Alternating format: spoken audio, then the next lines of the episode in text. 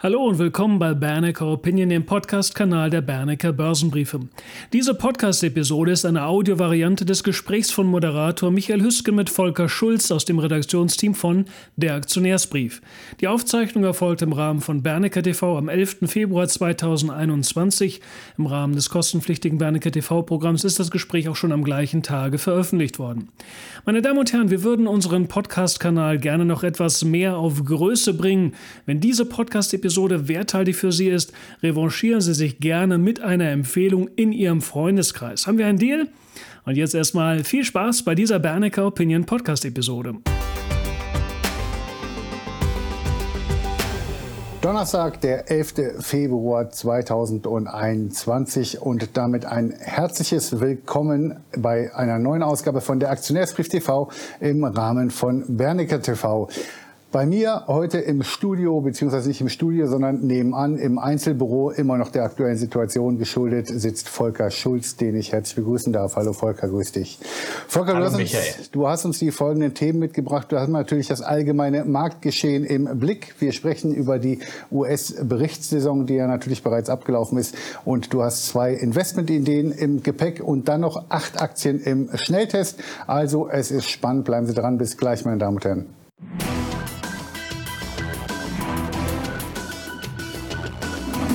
Ja, herzlich willkommen zurück, meine Damen und Herren. Und ich hatte Ihnen angekündigt, wir sprechen über das allgemeine Marktgeschehen. Ich hatte mit Oliver Kantem letzte Woche auch schon drüber gesprochen. Wir hängen irgendwie so ein bisschen fest an der 14.000 Punkte Markte. Wir gehen nicht drüber. Wir korrigieren aber auch nicht richtig. Ähm, ist es nicht mal Zeit langsam, äh, Volker, für eine richtige Korrektur? Ja, ich, ich ersehne eine Korrektur förmlich herbei, damit äh, viele, viele Exzesse, die wir im Moment haben, einfach auch mal bereinigt werden. Ähm, was wir im Moment sehen, ist, dass die Umsatzdynamik allgemein an den Märkten so ein bisschen nachlässt. Wir hatten teilweise im DAX Tage, wo wir weniger als 2,6 Milliarden Euro Umsatz hatten, auch in Dow Jones oder in Nasdaq, da hatten wir wirklich jetzt die niedrigsten Tagesumsätze, die wir dieses Jahr gesehen haben. Das heißt, das wird am Ende nicht reichen, um die Kurse weiter nach oben zu treiben, für den Moment zumindest. Dazu kommt, dass die Barquote der Fonds, Bank of America hat eine neue Umfrage gemacht, die liegt bei etwa 3,9 Prozent. Auch das ist historisch extrem tief. Also muss man sich fragen, so, woher soll jetzt kurzfristig noch die Dynamik nach oben am anderen Ende kommen? Aber wir müssen natürlich auch sehen, wir haben viele, viele Stimulusmaßnahmen seitens der Staaten. Joe Biden plant jetzt mit 1,9 Billionen Dollar. Die Summe, die muss man sich einfach mal auf der Zunge zergehen lassen. Dieses Konjunkturprogramm wäre enorm groß und Moody's hat es jetzt vorgerechnet. Es läge glatt vier bis fünf Prozent über dem US-Potenzialwachstum, was insgesamt machbar wäre. Und da sieht man dann wiederum die Gefahr oder auch die Marktteilnehmer sehen die Gefahr, dass wir eben ja, dass wir Inflationstendenzen kriegen. Wir hatten es zuletzt schon, dass Komponenten, die Preiskomponenten vom ISM massiv über den Erwartungen lagen. Das heißt, die Inflationserwartungen selber sind jetzt auch schon deutlicher über drei Prozent in den USA gestiegen und das verursacht eben Zinsdruck. Wir lagen schon bei den zehnjährigen Treasuries ja bei fast 1,2 Prozent und irgendwann sagt der Markt halt, da wird mal eine Schmerzgrenze erreicht und dann wird es schwierig. Auf der anderen Seite steht dann wiederum die Notenbank, die kauft das ist auch Wahnsinn, jeden Monat für 120 Milliarden Dollar Bonds zurück. Und ja, insgesamt ist das eben so eine gewisse Pattsituation, aber eben auch aufgrund der Exzesse, die wir im Moment in vielen Einzelbereichen vielen Einzelsegmenten des Marktes sehen. Äh, ja, es ist nicht ganz ungefährlich insgesamt. Also ich ersehne mir die Korrektur und hoffe, sie wird in den nächsten Wochen kommen. Rein kalendarisch spricht ja auch einiges dafür. Gucken wir mal nicht nach vorne, sondern zurück. Die US-Berichtssaison ist beendet. Wie sind denn da deine Eindrücke?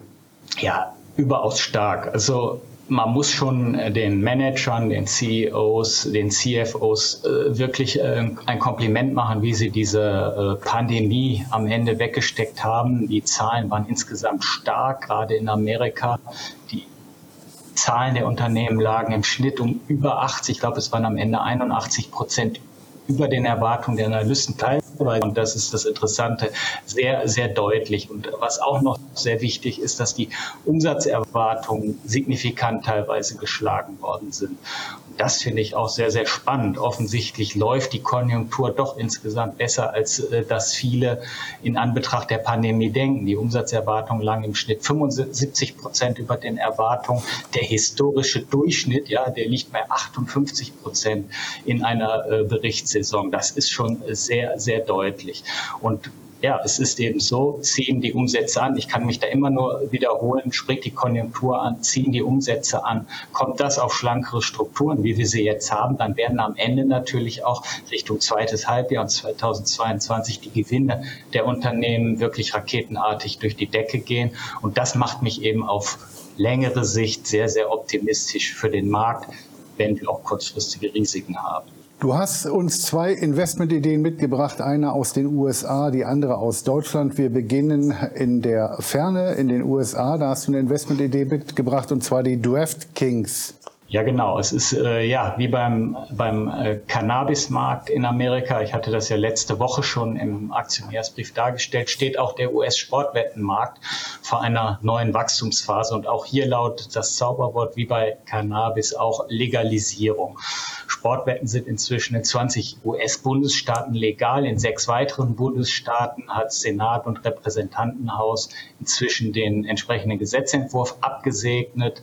Äh, weitere Staaten werden sicherlich dazukommen. Ein weiterer Trigger, den gab es jetzt im Januar, Ende Januar. Google hat an diesem Tag seine Richtlinien aktualisiert. Genau, es war am 20. Januar und im gleichen Atemzug Sportwetten und Casino-Apps auf seiner Google Play Store Plattform erlaubt. Ja, das war in der vergangenen Amerika eben nicht der Fall und äh, auch das ist ein Trigger für diesen gesamten Sektor.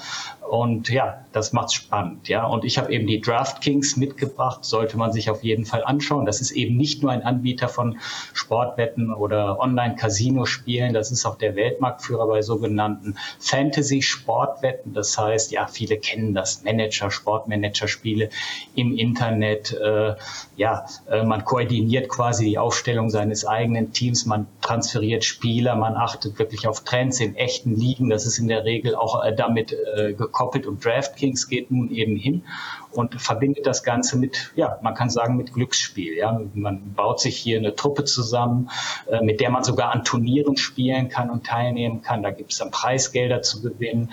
Oder aber man bastelt sich eben seine eigene Truppe quasi zusammen, ja, und setzt eben auf das reale Geschehen damit, wie es eben in den Arenen und in den Stadien und Sporthallen am Ende geschieht. Und dementsprechend werden auch die, die einzelnen Spieler dieser Truppe bewertet und die Voraussetzung dafür ist aber, dass ich auch einen Geldbetrag einzahle. Das heißt, ich wette auf meine eigene Truppe, die ich mir auf äh, die ich mir aufgestellt habe. Ja, und das wird eben mit der Realität verknüpft. Und hier ist äh, DraftKings absoluter Weltmarktführer. 2020 wird der Umsatz auf etwa 560 Millionen Dollar taxiert.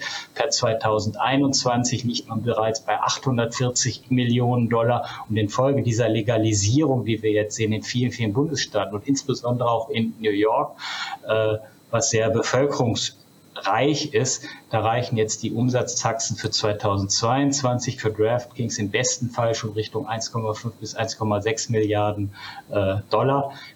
Aktie ist natürlich klar, auf die Bewertung muss man nicht gucken, gucken aber es ist eben ein, ein First Mover, gerade was auch dieses, äh, diese äh, Fantasy-Sportwetten angeht, da ist es ein First Mover und gucken wir auf den Chart, Breakout bei 65 Dollar, dann kann man sicherlich auf den Trend aufspringen. Jetzt haben wir immer noch die Gefahr, dass wir einen Doppeltop sehen werden. Deine zweite Investmentidee ist Borussia Dortmund. Da hast du diese Woche angerufen. Sportlich läuft es im Moment nicht ganz so doll bei denen. Auch die Aktie hat sich nicht besonders gut entwickelt. Ich hatte dich zusätzlich gebeten, äh, dort auszurichten, dass sie bitte die Finger von Rose und Neuhaus lassen sollen. Weiß nicht, ob du das durchsetzen konntest bei denen. Was sind deine Ergebnisse von dem Gespräch? Also das, das äh, konnte ich nicht äh, durchsetzen. Also so wie es aussieht, ist der nächste Woche schon weg. Mensch, also äh, das ist, ist natürlich Quatsch. Die äußern sich natürlich zu solchen, solchen Themen überhaupt nicht. Und äh, aber man muss sich einfach das mal, mal anschauen. Im Grunde genommen kann es nur besser werden. Sportlich sieht es beim BVB im Moment relativ äh, schlecht aus. Äh, man durchläuft eine Durststrecke, ganz klar. Äh, aber man muss auch wissen, man hat sich ja, man hat sich im Kurs quasi seit dem Top, das war im November 2019, also es ist knapp ein Jahr her, hat man sich fast halbiert. Die, äh, der, die Aktie oder das Unternehmen hat 450 Millionen Euro an Börsenwert eingebüßt. Das ist relativ viel, klar. Man ist im Zuge der Pandemie auch in die roten Zahlen gerutscht. Das wird natürlich auch möglicherweise 2000. Äh, 21 so erstmal noch fortgesetzt werden. Aber man muss einfach wissen, dass das äh, Zuschauer, dass der Spielbetrieb eben nicht die Hauptumsatzquelle vom, vom Borussia Dortmund ist, sondern da gibt es ja viele, viele andere Themen wie Merchandising, Werbung oder auch das Transfergeschäft, wo man ja historisch betrachtet auch super erfolgreich war. Und wenn man sich jetzt die Historie anguckt, dann kann man sagen, dass eben der Umsatz äh, vom reinen Spielbetrieb dass der Anteil am Gesamtumsatz hier wirklich bei sieben Prozent nur liegt. Und das ist doch äh, sehr, sehr wenig. Also man kann schon sagen, dass 80 bis 85 Prozent der Umsätze beim BVB doch relativ fix sind. Und damit kann man sicherlich dann äh, gut leben und auch diese schwierige Phase der Pandemie gut überstehen. Dazu kommt noch, und das fand ich auch sehr interessant, der Kaderwert äh, des BVB, der wird aktuell auf 600 bis 650 Millionen Euro taxiert.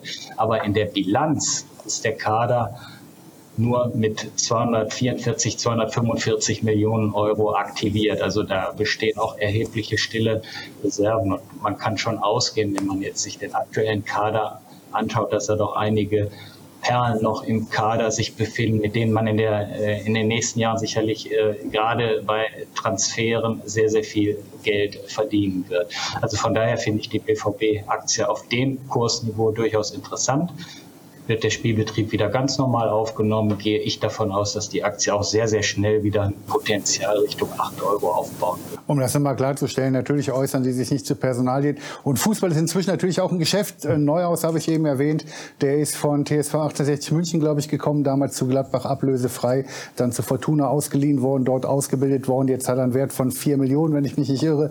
Ähm, das ganze Fußballgeschäft funktioniert so. Gladbach verkauft an Dortmund, Dortmund verkauft an Bayern und letztendlich wird wird so dort das Geld verdient. Volker, wir sind am Ende des ersten Teils, haben uns auch ganz kurz mal ein bisschen über Fußball unterhalten, was ich immer sehr gerne mit dir mache, auch wenn wir da zwei verschiedene Ausrichtungen haben. Ich äh, würde sagen, gleich kommen wir zum Schnelltest. Da hast du noch mal acht Aktien im Gepäck und das ist spannend, also bleiben Sie dran, bis gleich.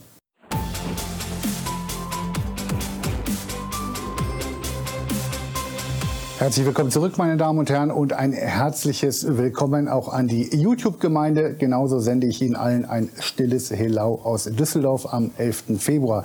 Zugeschaltet ist mir, die anderen wissen schon, Volker Schulz, den ich auch jetzt nochmal herzlich begrüßen darf, den ich allerdings natürlich nicht mehr vorstellen darf. Sie kennen ihn alle. Bevor wir zum Schnelltest kommen, habe ich noch eine kleine Empfehlung für Sie. Am Samstag, den 20. Äh, Februar, findet ein Börsentag online statt. Ähm, Finanzexperten virtuell für Sie mit Vorträgen den ganzen Tag, den ganzen Samstag. Sie müssen sich auf der Seite www.börsentag.online registrieren und äh, brauchen dann natürlich nichts zu bezahlen, können den Börsentag dann online besuchen. Für uns hält Markus Horntrich dort einen Vortrag, ähm, der sicherlich spannend und interessant ist für Sie. Also melden Sie sich an, börsentag.online und äh, besuchen Sie uns. Wir haben da auch einen kleinen Stand zusammen mit dem Börsenkiosk zusammen. Das war es bis hierhin an Hinweisen für Sie. Wir steigen jetzt ein mit dem ersten Wert, Volker, und das ist die Tilray. Da kann man auch von einer Kursexplosion sprechen, Volker. Ähm, ist das das Comeback der Cannabis-Aktien?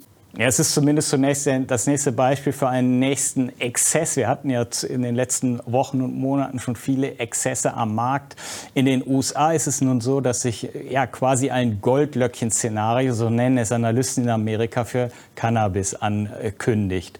Es ist so, dass der Mehrheitsführer im Senat, das ist der Chuck Schumer, der hat eben zuletzt gesagt, dass äh, er andere demokratische und auch vor allem republikanische Abgeordnete oder Senatoren an einem föderalen Cannabis-Reformgesetz arbeiten. Und das ist im Grunde genommen das erste Mal in der US-Geschichte, dass ein Bundesgesetz im Kongress diskutiert wird und besonders das US-Analystenhaus Stiefel, das hat sich eben gemeldet und hat eben gesagt, dass darin möglicherweise jetzt der größte Katalysator für äh, die, die Cannabis-Industrie in der Geschichte der USA entstehen wird.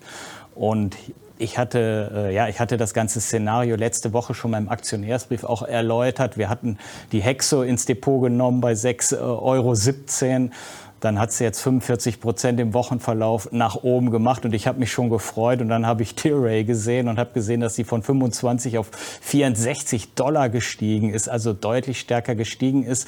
Und ja, hier gibt es eigentlich äh, zwei Hintergründe, muss man vor dem Hintergrund auch des Zusammenschlusses mit Afira sehen. Tilray hat zum einen eine Vereinbarung mit Grow Pharma getroffen. Die wollen also medizinische Cannabisprodukte in Großbritannien vertreiben.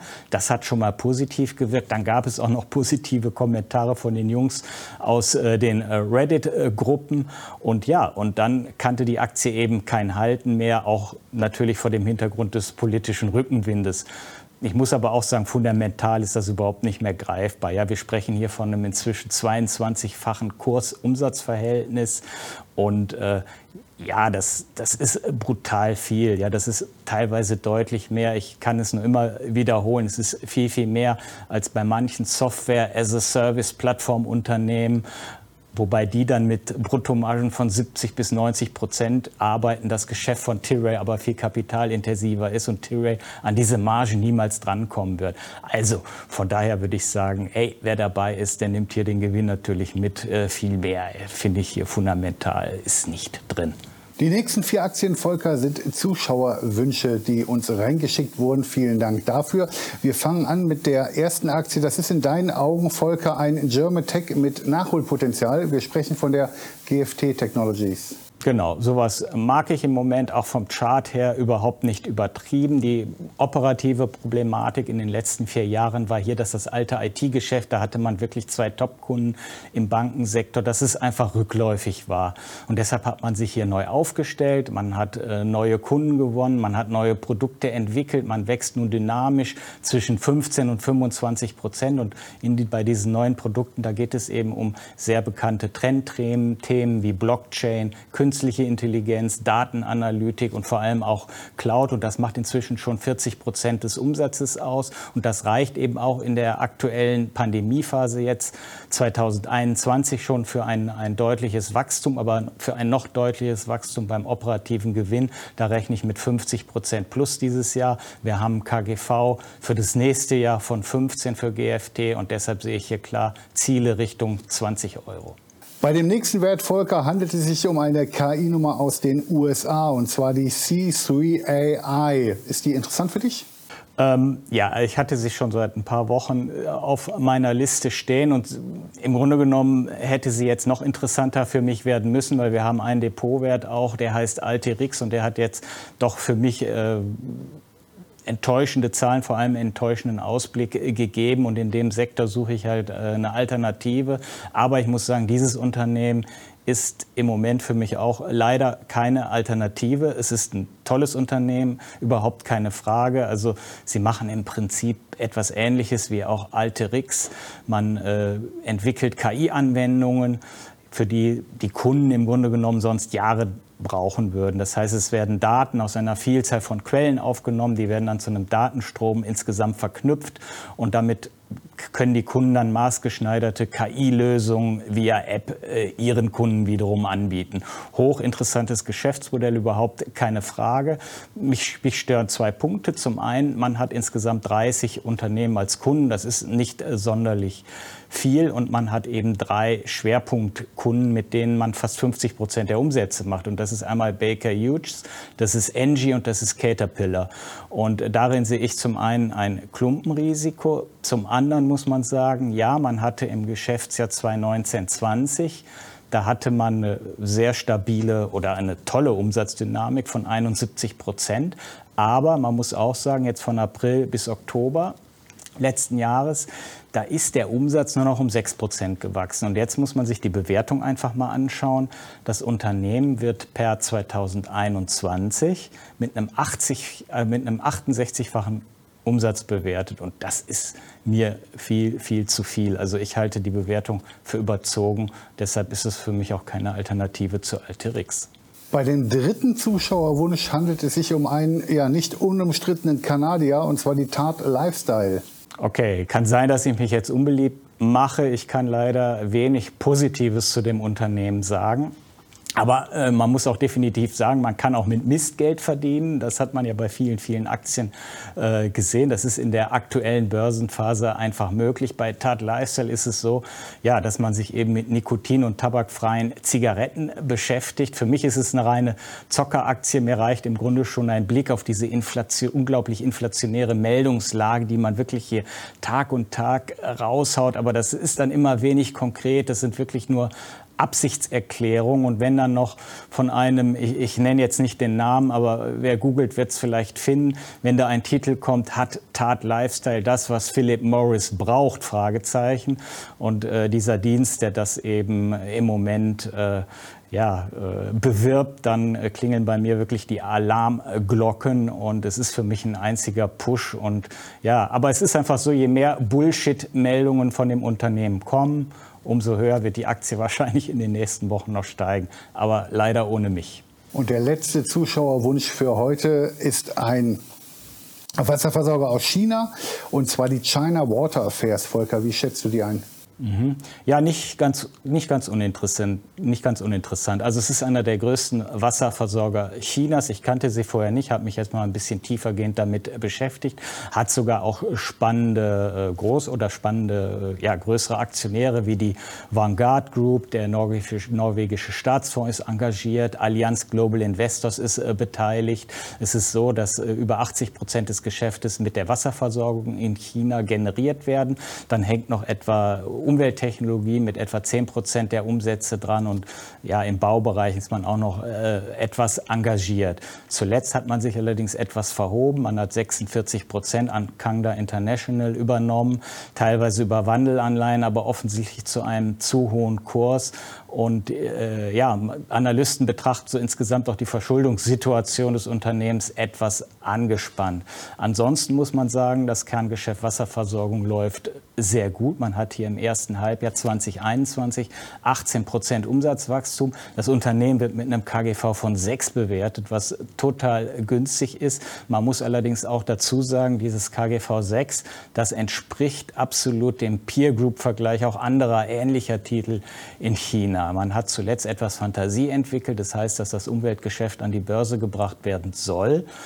Aber da muss ich auch wieder ein bisschen äh, Wasser in den Wein gießen, denn das erste Halbjahr gerade beim Umweltgeschäft war sehr, sehr schwach. Hier ging es um 15 Prozent beim Umsatz nach unten und sogar um 30 Prozent beim Ergebnis. Ich denke, dass man dieses IPO jetzt kurzfristig sicherlich noch nicht durchziehen wird, sondern hier erstmal auf bessere Zahlen warten wird. Für mich sicherlich eine Sache für die Watchlist, aber aktuell würde ich wahrscheinlich noch nicht kaufen wollen. Über den nächsten Wert haben wir auch im ersten Teil schon etwas ausführlicher gesprochen. Und zwar hat dieser Wert sehr gute Zahlen gebracht. Wir sprechen von Apple. Ja, genau. Also äh, ich bleibe auf jeden Fall Tech-Fan. Ich bleibe auch Value-Fan. Das sage ich äh, gleich vorab. Ich habe eine Grafik hier mitgebracht, die die Entwicklung von Apple, dem Nasdaq 100 und äh, dem DAX in den letzten drei Monaten zeigt. Und alle Welt redet natürlich vom Trend, von dem Trend Growth zu Value. Aber wenn man sich diese Charts anguckt, sieht man davon ehrlich äh, gesagt nicht viel. Tech läuft weiter und zwar besser als Value. Ob es sich im Jahresverlauf ändert, da bin ich mir immer noch nicht äh, ganz sicher. Aber es ist ganz klar, es geht grundsätzlich immer um die Einzelwahl. Also nochmals, bitte nicht differenzieren, Tech oder Value, es kommt auf den Einzeltitel an. Äh, zu Apple selber. Die Quartalszahlen waren für mich der Mega-Hit und ich denke auch die nächsten Jahre bleiben für Apple ein äh, Mega-Hit. Das hat zwei Gründe. Erstens die Substitution von 5G-iPhones. Das heißt, äh, hier wird ein erhebliches Substitutionsgeschäft stattfinden in den nächsten Jahren. Das 5G-Thema hatte ich ja in der Vergangenheit immer mal wieder erläutert. Und äh, klar, das, das Variable-Geschäft, das ist definitiv äh, das neue, neue Ass im Ärmel von Apple. Hier gibt es auch neue Hochrechnungen, die sehen den Umsatz in diesem Bereich bei 75 Milliarden Dollar per 2025. Dazu kommen zahlreiche neue Produktinnovationen. Was vielleicht etwas problematisch ist, das ist sicherlich den Seitenhieb oder es ist eigentlich schon eine Attacke, die man im Moment auf Facebook fährt. Also Mark Zuckerberg muss sich sicherlich was einfallen lassen. Wenn Apple-Nutzer künftig die Möglichkeit haben, sich nicht mehr tracken zu lassen, dann ist das definitiv ein Problem für Facebook. Das muss man so sagen, denn ein getrackter Werbekunde, der ist etwa doppelt so viel wert wie ein nicht getrackter Werbekunde. Und äh, das macht es für Facebook sehr, sehr gefährlich. Aber es macht es umgekehrt auch für Apple sehr, sehr gefährlich, weil Mark Zuckerberg, er wird sicherlich sich was einfallen lassen und wird bei zwei Milliarden Usern sicherlich in der Lage sein, sein, weitere Geschäfte aufzubauen. Vielleicht geht er auch in den E-Commerce-Bereich ein und so weiter. Zu Apple selber vielleicht noch ein Wort. KGV 30 ist eine angespannte Bewertung, das muss ich dazu sagen. Also Apple bleibt sicherlich ein Trendinvestment, wird aber nicht mehr so stark laufen jetzt wie in den letzten Monaten zuvor. Bei dem vorletzten Wert, da gibt es Streit mit der Zentralregierung. Wir reden von Alibaba. Für mich ist es jetzt eine, eine, sehr interessante Gelegenheit, das muss man ganz klar sagen. Also die Verschiebung des Börsengangs der Arndt Group und dann gab es natürlich noch die kartellrechtlichen Untersuchungen seitens der Regierung. Das ist sicherlich ein Problem für die Aktie gewesen. Aber man merkt jetzt schon deutlich, dass man langsam wieder, ja, auf, ich nenne es mal, auf, einen Schmu auf Schmusekurs äh, geht. Es ist so, dass die Wahrscheinlichkeit, dass Arndt jetzt in diesem Jahr doch noch an die Börse geht, die wird steigen. Man muss dazu sagen, Arndt wird in Zukunft als Finanzholding behandelt, deshalb auch mit einem signifikant niedrigeren Bewertungsansatz. Aber das ist bei Alibaba längst eingepreist. Und was man eben sagen muss, die Situation entspannt sich. Und auch hinsichtlich der kartellrechtlichen Untersuchung, das wird jetzt auch klar, da sind etwa zwei bis drei Prozent der Alibaba-Umsätze betroffen. Also das ist nicht das entscheidende Problem. Und das Spannende daran ist, es gibt einen total interessanten Vergleich, weil 2018, da hat die Regierung Ähnliches schon mal mit dem Gaming-Markt in China gemacht. Und damals war Tencent betroffen, indem man eben neue Spiele aufgrund des Jugendschutzes über Monate lang lahmgelegt hat. Und das Gaming-Geschäft ist für Tencent nun mal enorm wichtig und liegt bei 40 Prozent Umsatzanteil. Und äh, Tencent kam damals auch massiv unter Druck. Aber auch hier hat man sich dann am Ende geeinigt. Und was dann daraus geworden ist aus der Tencent-Aktie, Aktie, da muss man sich heute nur den Chart aufrufen. So, Alibaba hat ein KGV von 25, wächst 30 Prozent. Deshalb ist für mich Alibaba aktuell wieder ein Kauf und sie ist auch zum aktuellen Bewertungsansatz schlicht viel zu billig. Und der letzte Wert im Schnelltest für heute, den wir besprechen, das ist die Klöckner und Co. Und hier sprichst du von einer Neubewertung, Volker. Ja, definitiv. Also ich kann jedem empfehlen, sich die Klöckner und Co. näher anzugucken. Ich habe die Klöckner und Co. schon bei uns im äh, Forum-Depot beim Aktionärsbrief zu 5 Euro im Sommer ins Depot reingekauft. Sie ist sehr stark gestiegen, aber ich denke, das ist erst der Anfang. Äh, ja, Hintergrund ist einfach die Vorwegnahme einer zyklischen Erholung. Die wird kommen. Wir sehen eine fortschreitende Digitalisierung des Geschäftsmodells und wir sehen am Ende auch Übernahmefantasie, die kocht auch im Sommer mal auf. Da gab es Übernahmegerüchte aus Spanien. Ich denke, das ist immer noch nicht äh, vom Tisch. Was aber, äh, was auch mich wirklich vom Hocker gehauen hat und was ich so auch nicht erwartet habe, das ist das, was man jetzt gemeldet hat. Man hat einen Ausblick auf das erste Quartal 2021 gegeben und hat ein EBDA von 110 bis 130 Millionen Euro angekündigt. Das ist nur eine nackte Zahl. Aber diese Prognose, die lag 88 Prozent, und das muss man sich auf der Zunge zergehen lassen, 88 Prozent über den Konsensschätzungen der Analysten. Und wenn man das jetzt am oberen Ende im ersten Quartal erreichen wird, das, dann entspricht das quasi dem gesamten EBITDA von 2019, also was man vor der Pandemie schon erreicht hatte. Und ich wage zwei Prognosen. Das ist erstens der Rohstoffzyklus oder der neue Rohstoffzyklus, der läuft. Ich hatte das vorhin auch schon mal äh, im, im vorherigen Teil der Sendung äh, detailliert erläutert. Allein das US-Konjunkturprogramm von Biden liegt in seiner Wirkung etwa 4 bis 5 Prozent über dem US-Potenzialwachstum. Und äh, die Stahlpreise, die können vor dem Hintergrund natürlich wirklich nachhaltig abheben. Klöckner ist ja auch sehr, sehr stark in Amerika engagiert. Und ich kann nur sagen, ich habe das ganze Spiel schon mal mitgemacht. Das war 2006, 2007, als wir damals den Rohstoffboom hatten. Und damals sind natürlich auch die Stahlpreise enorm durch die Decke gegangen.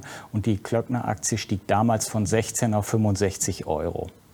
Und was dazu kommt, Klöckner wird eben nicht mehr und das oder im Moment wohl noch, aber in Zukunft wahrscheinlich nicht mehr. Das ist meine Prognose. Klöckner wird eben nicht mehr ein reiner Stahlhändler sein und wird auch nicht mehr so wahrgenommen werden, sondern es wird als Online-Plattform für den Stahlhandel wahrgenommen. Niemand auf der Welt oder kein anderes Stahlunternehmen auf der Welt ist wirklich digitalisierter als Klöckner Co. Der digitale Umsatz, der läuft dieses Jahr Richtung 50 Prozent. Das Schöne daran ist, das Ganze gibt es noch 20 Prozent unter Buchwert aktuell sogar. Die Analysten haben jetzt ihre Gewinnprognosen alle angehoben. Ähm, sie haben auch ihre Ziele angehoben Richtung 12, Richtung 10 zu 12 Euro. 12 ist, glaube ich, im Moment so der 12,80, der, der sich am weitesten äh, vortraut. Ich prophezeie, wir werden bei Klöckner Kursziele von 16, vielleicht sogar 17 Euro sehen auf Sicht der nächsten 12 bis 24 Monate. Das wären Verdoppler im Stahlbereich. Ja, Volker, herzlichen Dank für deine Auskünfte. Aber bevor ich dich entlasse und bevor ich abmoderiere, muss ich dir und natürlich auch dem Olli Kantem gratulieren. Wir haben heute Morgen darüber gesprochen. Ihr habt in eurem Musterportfolio 15 Prozent plus Stand heute, also Stand 11. Februar, seit Jahresbeginn geschafft. Das hat besonders auch mit einer Aktie zu tun, die jetzt dazugekommen ist, die fast 50 Prozent in einer Woche gemacht hat. Das war die Aktie. Du hilfst mir jetzt. Welche war das, Volker? Ja, das war Hexo. Das war äh, Cannabis, genau. Ja, aber äh, danke, der, danke des Lobes. Aber man muss auch fairerweise dazu sagen, es läuft auch nicht alles. Ja, wir hatten jetzt bei Alterix eine Gewinnwarnung und da sind wir jetzt leicht ins Minus gerutscht. Also alles funktioniert am Ende auch nicht. Jetzt wollte ich eine schöne Werbung machen, jetzt hast du erstmal den Wind wieder ein bisschen aus den Segel genommen. Aber wenn Sie gerne mal möchten, wir haben immer wieder ein Angebot auf ichkaufeaktien.de. Da ist immer wieder ein Angebot für das Abo des Aktionärsbriefes. Oder aber, wenn Sie kein Abo eingehen möchten, gerne auch unter www.börsenkiosk.de im Einzelabruf.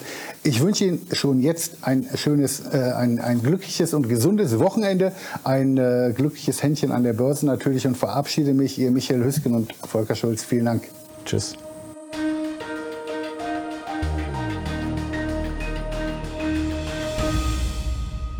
Bitte beachten Sie die nachfolgenden rechtlichen Hinweise. Die Veröffentlichungen werden von der Hansa Bernecker Börsenbriefe GmbH erstellt. Sie dienen ausschließlich der Information und sind kein Ersatz für eine klassische Anlageberatung. Mit den Veröffentlichungen wird weder ein Angebot zum Verkauf, Kauf oder zur Zeichnung eines Wertpapiers oder Anlagetitels unterbreitet. Die in den Veröffentlichungen enthaltenen Informationen und Einschätzungen zu den Wertpapieren stellen keine Empfehlung dar, sich in den beschriebenen Wertpapieren zu engagieren. Die in den Veröffentlichungen gegebenen Informationen beruhen auf Quellen, die wir für zuverlässig erachten, jedoch keiner neutralen Prüfung unterzogen haben. Die Hans A. Bernecker Börsenbriefe GmbH übernimmt keine Gewähr und keine Haftung für die Richtigkeit und Vollständigkeit der hierin enthaltenen Informationen. Die in den Veröffentlichungen vertretenen Meinungen stellen ausschließlich die Auffassungen der Autoren und der Redakteure dar und können sich jederzeit ändern. Solche Meinungsäußerungen bzw. Änderungen müssen nicht veröffentlicht werden. Technische Analysen geben ebenfalls ausschließlich die Meinung der Redakteure wieder und ersetzen keine individuelle Anlageberatung. Es ist nicht ausgeschlossen, dass Mitarbeiter in Aktien oder sonstigen Anlageinstrumenten, die besprochen werden, selbst investiert sind. Jedoch kommen sie ihrer Tätigkeit mit einem Grad an Unabhängigkeit nach, die der Höhe des Risikos für die Beeinträchtigung von Interessen der Leser, Zuschauer oder auch Zuhörer angemessen ist. Eine Vergütung von Unternehmen, deren Werte in den Publikationen besprochen wurden, findet nicht statt. Die vergangene Entwicklung besprochener Wertpapiere und Anlageinstrumente ist nicht notwendigerweise maßgeblich für die künftige Performance. Der Wert jedes Investments kann sowohl sinken als auch steigen und Anleger erhalten möglicherweise nicht den investierten Gesamtbetrag zurück. Im Einzelfall kann auch ein Totalverlust nicht ausgeschlossen werden. Auch könnten Veränderungen von Devisenkursen negative Wirkung auf Wert, Kurs oder Gewinn von Investments haben. Bei Investments, für die es keinen anerkannten Markt gibt, könnten Investoren Schwierigkeiten haben, diese zu veräußern oder zuverlässige Informationen über den Wert oder das Ausmaß des Risikos, dem ein Investment unterliegt, zu erhalten.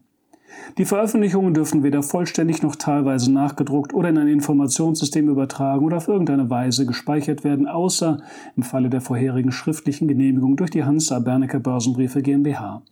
Die Weiterleitung der Veröffentlichungen ist untersagt, davon ausgenommen sind Video- oder auch Toninhalte, die wir selbst über Social-Media-Kanäle wie zum Beispiel YouTube, Facebook etc. veröffentlichen.